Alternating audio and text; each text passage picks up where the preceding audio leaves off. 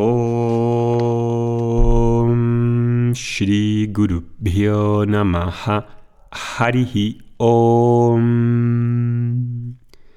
Buenos días a todos. Ya en el anterior podcast os había dicho que estamos comenzando, nada más, comenzando este nuevo ciclo de podcast que hemos titulado Creación de rutinas diarias para vivir una vida de fuerza interior. Creo que es un tema muy importante para todos, para las personas que sienten que hay una distancia entre lo que saben y lo que hacen en su vida.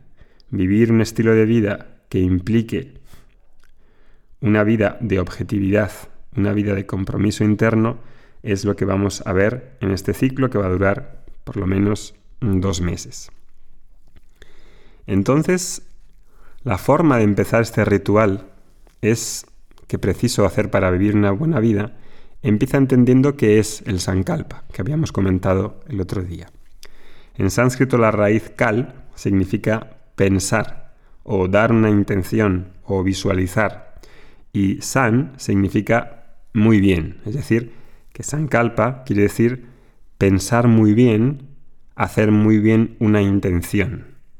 Entonces la intención, decíamos, o sankalpa, no es un mero deseo vago de algo que quiero. Hay una diferencia grande entre un deseo pasajero y llevar a cabo, un sankalpa. Si la mente no tiene un compromiso interno, no es un sankalpa. Si la mente tiene un compromiso interno, es un sankalpa.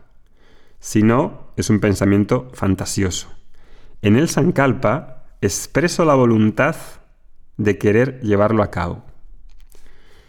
Y puedo tener la voluntad de llevarlo a cabo, pero no fuerza.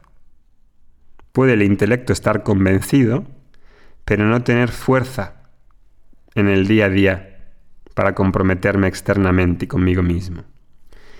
Si tengo claro intelectualmente lo que quiero, pero no tengo fuerza, necesito conseguir esa fuerza y esa fuerza la voy a encontrar en el Sankalpa y en, el, y en cómo vivo el día a día a través de esas rutinas. Y puse el ejemplo del samurái, que creo que es un ejemplo muy bueno.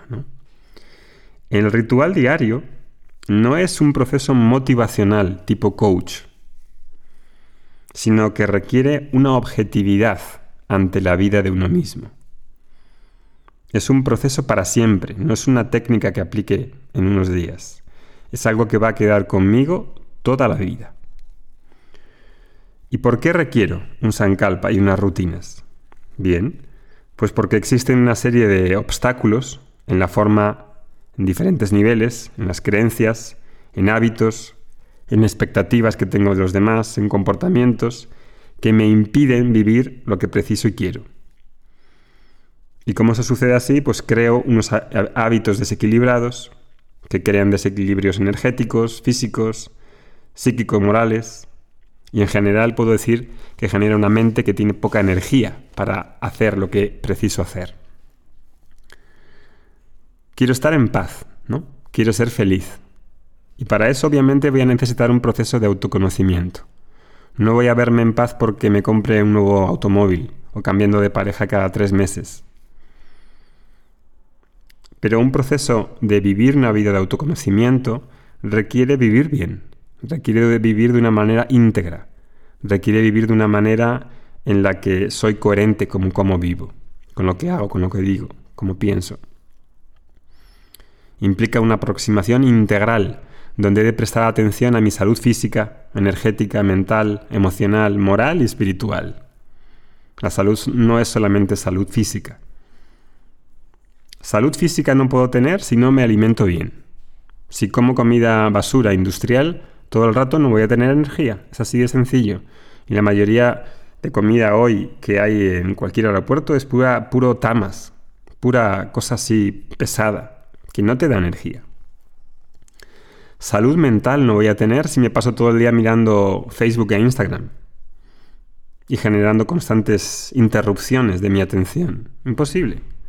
Salud emocional tampoco voy a tener si creo que no hay que reconocer las emociones que vivo, negándolas, tapándolas, mirando hacia otro lado, sin reconocer mis necesidades reales o sin expresarlas adecuadamente.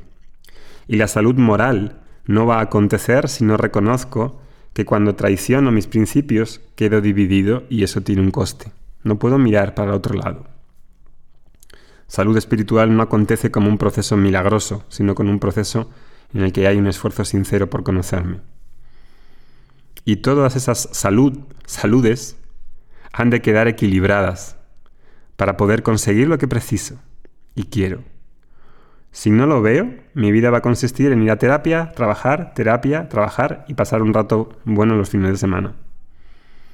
Si no tengo una vida saludable, eso no puede llamarse vivir. Punto.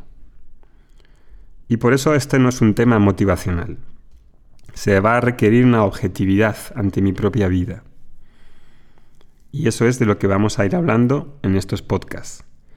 Para empezar, os voy a pedir que para que hagamos juntos todo este proceso de creación de rutinas, vais a necesitar lo siguiente. Lo podéis ir consiguiendo ya en estos días.